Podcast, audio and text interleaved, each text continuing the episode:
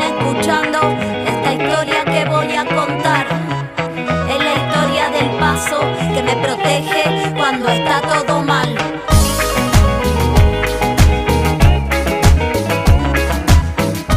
Amplificándonos es un programa feminista desde el cual buscamos hacer justamente una lectura feminista de la coyuntura, tanto sociopolítica como socioeconómica. En este contexto, nos toca hacer el programa desde nuestras casas, pero seguimos estando acá, junto a todos ustedes, hoy con un programa sobre el 25 de mayo. ¿Cómo conocemos nuestra historia? ¿Quién cuenta la historia? ¿Quién la escribe? ¿Por qué nos llega la información que nos llega? Hoy queremos hablar sobre las mujeres en la historia, en la Revolución de Mayo, y poder darle voz a subjetividades históricamente acalladas por fuerzas externas. Y reflexionar, además, sobre el poco reconocimiento, sobre la falta de información sobre estas historias, los roles y las tareas que cumplían. Ellas formaron parte de esta revolución, en un contexto totalmente diferente, en tiempos donde estaban en las casas, no elegían con quién casarse, se les prohibía estudiar. Un día donde las mujeres concurrieron a la plaza, mezclándose con hombres, dejando sus casas, comprometiéndose con el proceso revolucionario que también les pertenecía.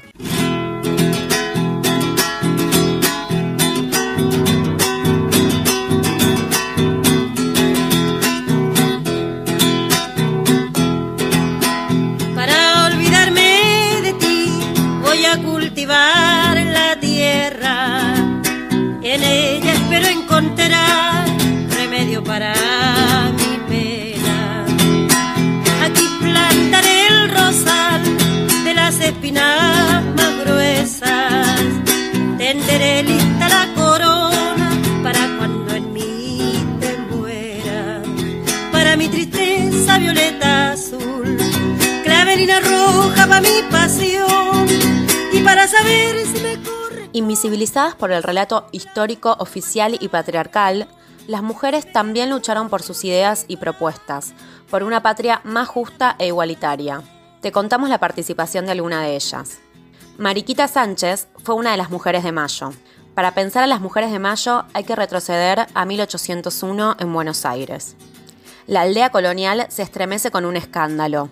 María de Todos los Santos Sánchez, muchacha de 14 años que la historia conocería como Mariquita, se había negado a casarse con Diego del Arco, un distinguido caballero español mucho mayor que ella, riquísimo comerciante criollo, el hombre que su padre designó para ella. Como castigo, había sido internada en un convento del cual escapó y demandó casarse con su amor Martín Thompson. Empecinada se presentó al virrey Sobremonte para que dejase sin efecto los arreglos que había hecho la madre, el padre ya había muerto, para casarse con Diego del Arco. Cerca de un año después de iniciado el juicio, los enamorados obtuvieron la autorización y la boda se realizó el 29 de julio de 1805. Mariquita abrazó con fervor la causa de la libertad y colaboró con todas las empresas patrióticas de la Revolución de Mayo. Tuvo un rol importante en aquellos tiempos. Sus cartas, escritos, como las tertulias en su casa, fueron eslabones necesarios para la revolución. En su casa, como la de otras mujeres de Mayo, se conspiraba contra Cisneros. Martina Céspedes, otra mujer que participó durante las invasiones inglesas. Era viuda, tenía 45 años y tres hijas. Vivían en el barrio Alto, San Telmo. Allí atendían una pequeña pulpería. Martina usó la estrategia de hacer pasar uno en uno a los ingleses. Les ofrecía aguardiente hasta dejarlos ebrios y luego los tomaba prisioneros. Fue nombrada sargento mayor por Liniers por su heroica participación. Manuela Pedraza, una humilde soldada tucumana apodada la Tucumanesa. En agosto de 1806 combate duramente a los invasores ingleses, acompañando a su esposo. Él muere en la pelea y ella toma su fusil y da muerte al inglés que lo ha matado. Luego le arranca el fusil que presenta y es trofeo de Liniers. Por esta acción se le otorga el grado de subteniente de infantería. De Manuela Pedraza poco se sabe, ni siquiera sus fechas de nacimiento y de muerte, pero sí que cayó en la miseria y arrendaba una modesta pieza y que por falta de pago le iniciaron en dos oportunidades juicio por desalojo. Casilda y Garzábal de Rodríguez Peña. Entre 1804 y 1810 reunió una de las primeras sociedades secretas de la emancipación americana, el llamado Partido de la Independencia.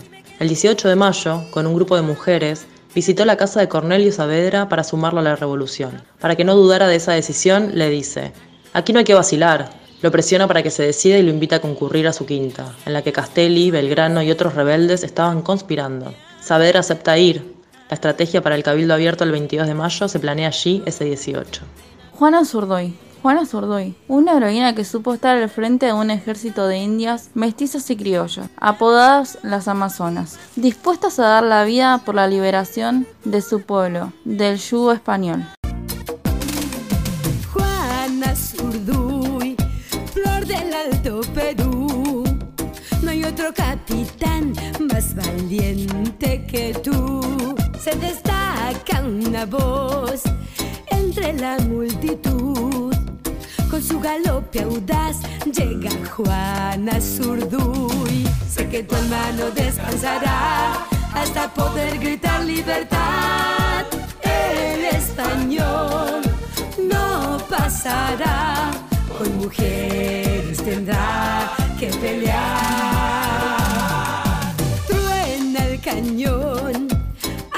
El fin. Esta revolución viene oliendo a jazmín. Después de años de tanto buscar una América libre y en paz,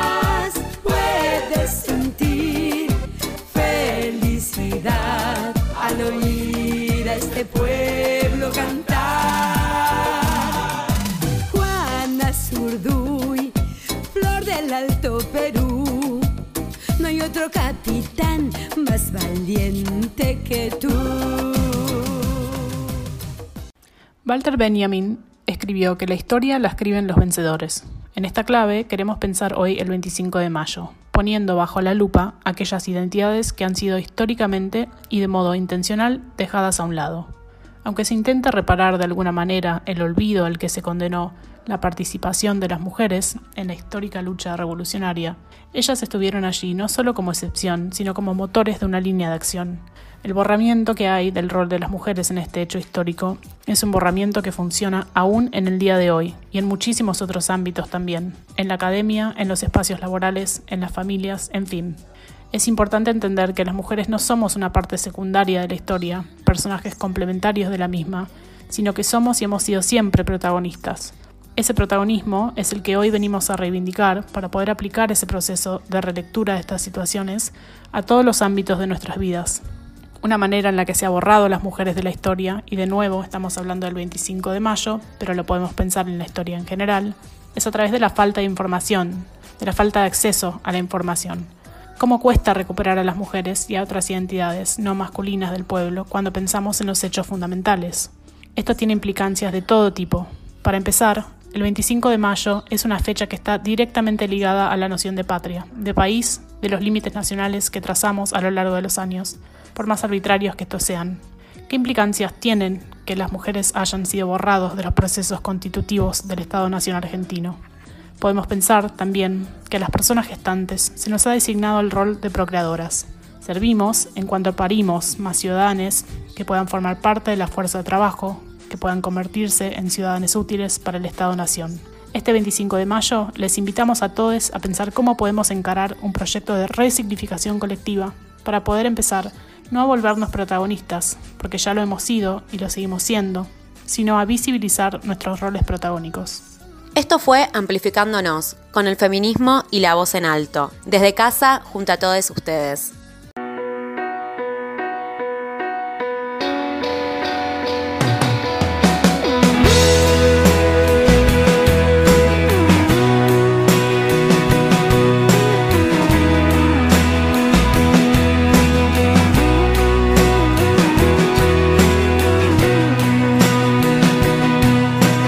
Búsquenme donde se esconde el sol, donde exista una canción. Búsquenme a orillas del mar, besando la espuma